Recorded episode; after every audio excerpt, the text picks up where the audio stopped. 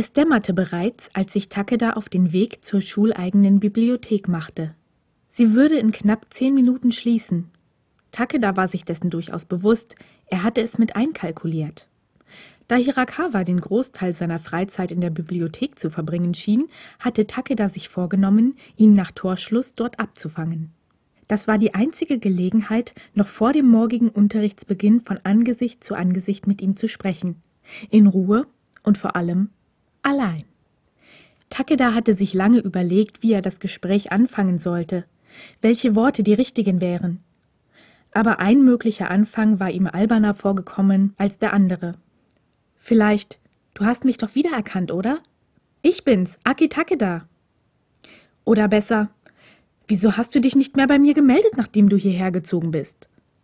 Nein, zu vorwurfsvoll. Am besten mit einem unverfänglichen Thema beginnen. Kendo vielleicht.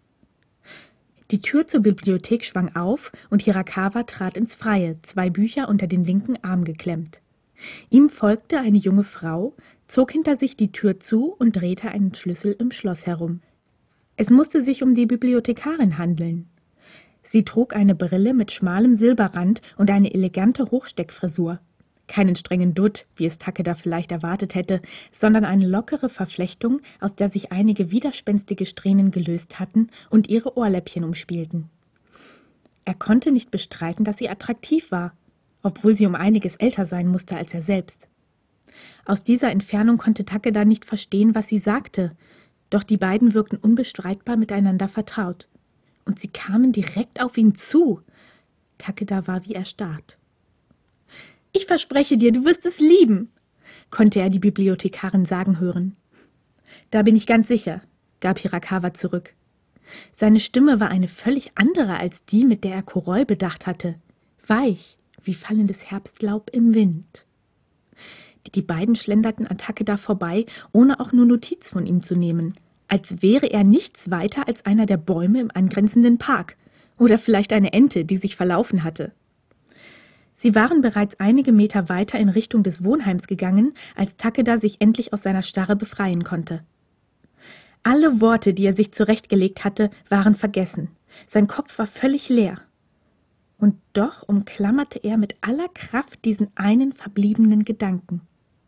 Er durfte Hirakawa jetzt nicht einfach gehen lassen. Er durfte die Gelegenheit, endlich unter vier Augen mit ihm zu sprechen, nicht vergeuden. Hirakawa! Takeda rannte ein Stück, um dann, leicht außer Atem, vor Hirakawa und seiner Begleitung zum Stehen zu kommen. Sie wirkte überrascht. Sein Gesicht glich dem einer Statue. Ist das ein Freund von dir, Rio? Ein freundliches Lächeln umspielte die Mundwinkel der Bibliothekarin. Takeda hätte es ihr am liebsten aus dem Gesicht gewischt. Er konnte nicht sagen, wieso, aber dass sie Hirakawa beim Vornamen nannte, machte ihn rasend vor Wut. Geh doch schon mal vor, Rika, gab Hirakawa zurück, ohne sie anzusehen. Das allerdings schien sie nicht im mindesten zu irritieren. Wie gut sie sich kennen mussten. Ein Geheimnis also? Ich mag Geheimnisse. Als sie ihn umarmte, drehte sich Takeda der Magen um. Lass die Finger von ihm, hätte er am liebsten geschrien, aber es gelang ihm, sich zu beherrschen. Bis morgen dann, flötete die Frau fröhlich und wandte sich dann zum Gehen.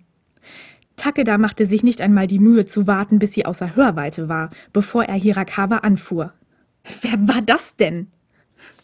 Das geht dich gar nichts an, gab Hirakawa zurück, die Stimme so eisig, wie sich Takeda den Tod vorstellte, und doch vermochte sie die Wut, die heiß in seiner Brust brannte, nicht zu löschen. Weißt du eigentlich, dass ich mich nur wegen dir an der Seko angemeldet habe und du behandelst mich die ganze Zeit über wie Luft? Was?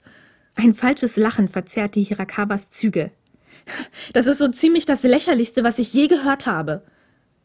Was sollte ich denn machen? Du bist einfach abgehauen. Dein Handy war nicht erreichbar und auf meine Briefe hast du auch nie geantwortet. Ich hatte keine Zeit. Takeda erstarrte. Seine Worte aus Hirakawas Mund. Dieselbe eiskalte Lüge. Willst du mich verarschen? Nen Versuch war's wert, oder?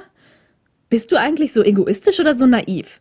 Ist dir nie auch nur eine Sekunde lang in den Sinn gekommen, dass ich dich vielleicht gar nicht wiedersehen will? Der Stoß traf Takeda mitten ins Herz. Er musste um Luft ringen, seinen Kreislauf am Leben erhalten. Er durfte nicht zulassen, dass seine zittrigen Knie den Dienst versagten und nachgaben. Die Lösung war so einfach. Wieso hatte er sie nicht gesehen? Natürlich, weil er sie nicht hatte sehen wollen. Weil er gedacht hätte, er könnte zu seinem alten Leben zurückkehren, wenn er nur Hirakawa wieder an seiner Seite wüsste. Dass alles so wieder einen Sinn ergeben würde, ergeben musste.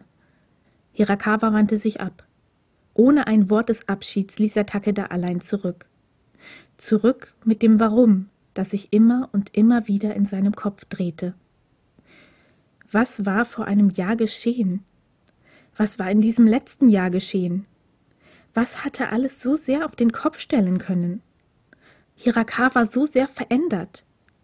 Ihn selbst so sehr verändert. Was? Langsam tat Takeda einige Schritte rückwärts. Hinter sich spürte er eine Bank, die er bis eben nicht bemerkt hatte, und ließ sich dankbar darauf sinken. Langsam legte er den Kopf in den Nacken und starrte zu den Sternen empor, die nach und nach am dunkelblauen Himmel erblühten, als hoffte er, sie könnten ihm eine Antwort auf seine Fragen geben.